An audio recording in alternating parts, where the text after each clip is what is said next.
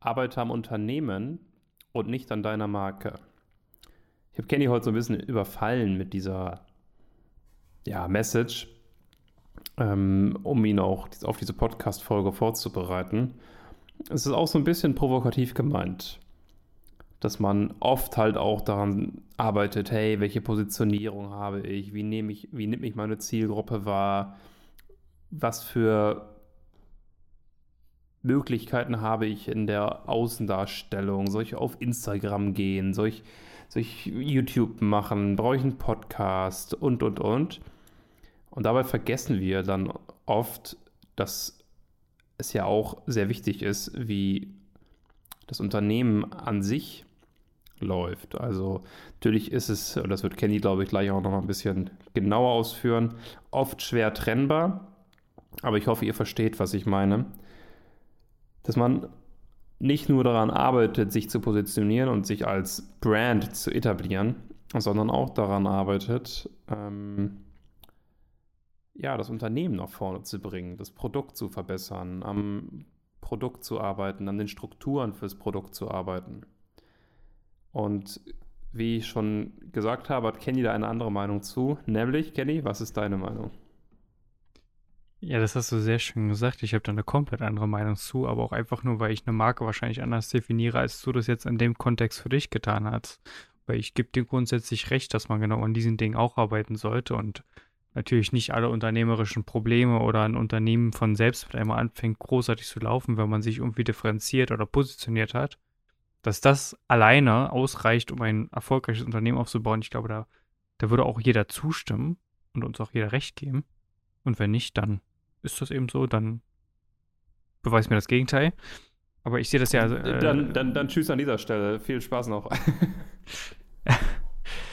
Aber wie ich dir im Vorfeld auch schon gesagt habe, ist das für mich ja ein, ein Teil des Brandings. Also für mich ist ja ähm, der Markenaufbau bzw. die Markenpflege ist ja nicht irgendwie, dass man sagt, äh, man schaut jetzt nur, wie der Außenauftritt funktioniert. Man guckt, wie man auf Social Media äh, die Bildsprache macht, wie man kommuniziert. Das sind alles Dinge, die wichtig sind.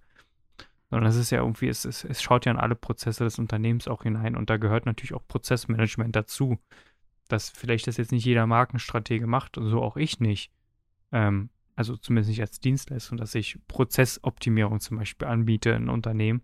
Oder dass ich, ähm, ich finde zum Beispiel auch Controlling oder auch Finanz- Steuerung sind ja auch, oder Buchhaltung generell sind Dinge, die auch zum Branding dazugehören und die auch das Branding oder die Markenkommunikation nach außen maßgeblich beeinflussen.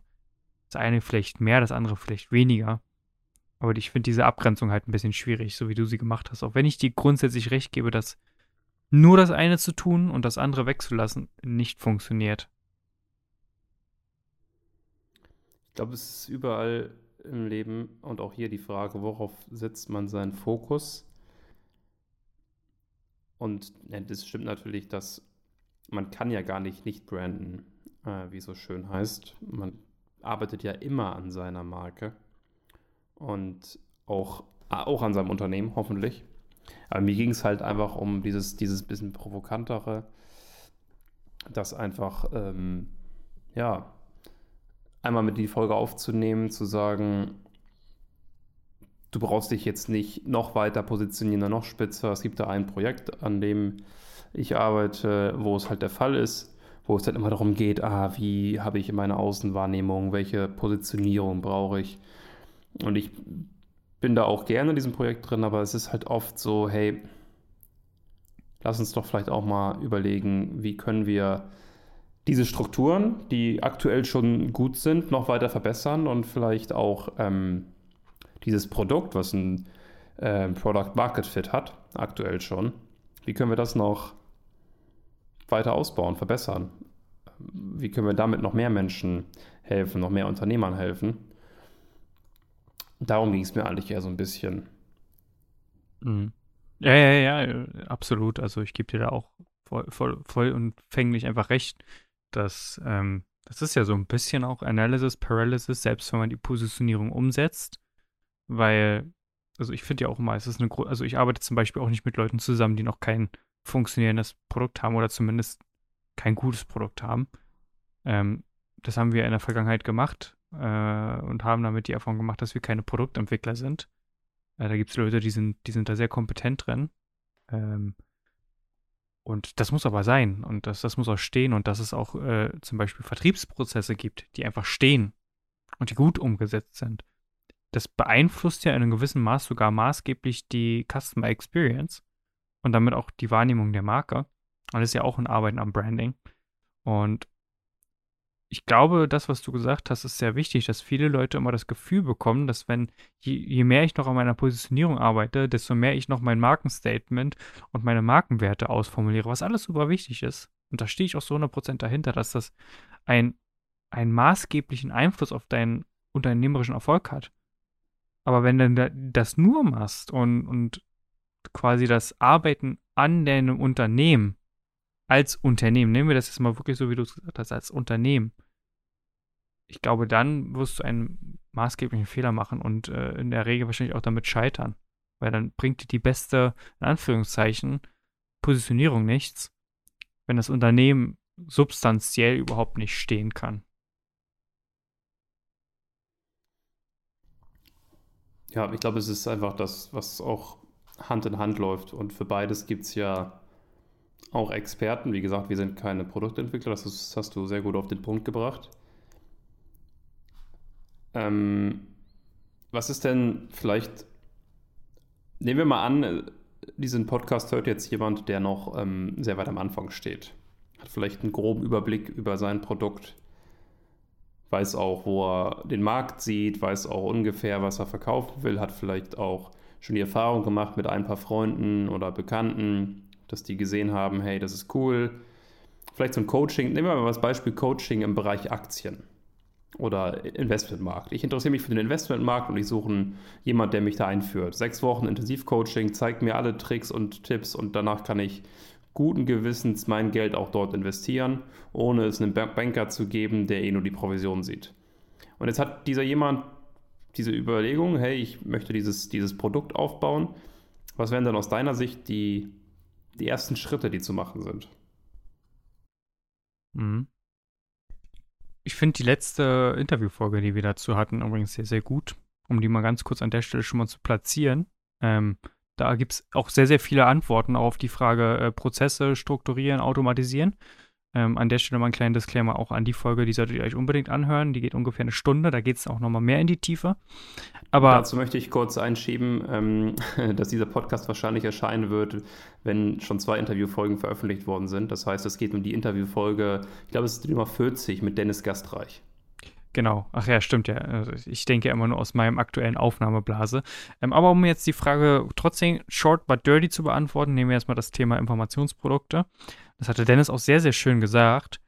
Viele Leute fangen mit diesem unglaublichen Fehler an, ein bereits bestehendes Informationsprodukt verkaufen zu wollen, statt das Produkt mit den Early Adapters zusammen aufzubauen und dann das Ganze immer wieder zu optimieren und anzupassen an zum Beispiel Fragen, die aufkommen. Wer das sehr, sehr gut gemacht hat, war zum Beispiel The Future. Da habe ich einen Online-Kurs gekauft. Ähm, der wurde erst verkauft und wurde dann zusammen mit den Käufern entwickelt. Oh, da wurden zum Beispiel Fragen gestellt. Was sind euch Dinge, die euch wichtig sind? Was für häufige Fragen habt ihr, wenn es um das Thema Brand Style Guide geht? Und, und, und, und, und. Und diese Fragen haben sie dann quasi in dem Online-Kurs beantwortet und haben damit einen unglaublichen Mehrwert geboten. Und dann gab es zum Abschluss nochmal ein Webinar, wo auch nochmal Fragen gestellt werden konnten und eine interaktive Community-Austausch war. Und so haben die das Produkt zusammen mit den Käufern ähm, quasi aufgebaut. Also im Sinne von Sell First, Buy Second. Und äh, jetzt würde ich sagen, wir nähern uns in 10 Minuten und würde dir das letzte Wort übergeben. An der Stelle schon mal vielen Dank. Weißt du, was witzig ist dabei, bei diesem ähm, Produkt zusammenentwickeln? Wir finden das alle geil, aber erfahrungsgemäß scheuen sich alle Unternehmer davor oder viele Unternehmer davor, das zu machen. Viele sagen dann, oh, das kannst du ja nicht machen und dann, nee, wir brauchen doch was. Aber jeder findet es geil, so ein Produkt zu kaufen. Und da sieht man mal wieder einfach, dass man vielleicht manchmal auch auf das hören sollte, was man selber auch kauft. Natürlich muss man auch gucken, gibt es einen Markt dafür, aber ich finde, das ist eine sehr treffende Beobachtung. Und ich finde diese Art von Produkten, diese unfertigen Produkte, die man mitgestalten kann, vor allem wo man auch viel Know-how indirekt und inoffiziell abgreifen kann, was im Kurs später vielleicht nicht zur Verfügung steht, sondern was vielleicht dich persönlich betrifft, finde ich mega nice und ähm, ist eine sehr geile äh, Sache für den Käufer und auch für den Verkäufer, weil wenn wir ehrlich, Entschuldigung, wenn wir ehrlich sind, profitieren beide davon ungemein. Und an dieser Stelle bedanke ich mich fürs Zuhören. Ich wünsche euch noch einen schönen Tag, Abend, wie auch immer, wann ihr das hört. Abonniert uns gerne auf podcast at whitespace. Nee, stimmt gar nicht. Schreibt uns gerne an podcast at whitespace.de und abonniert uns auf allen gängigen Kanälen. Und äh, an dieser Stelle wird es Zeit aufzuhören. Bis zum nächsten Mal. Ciao.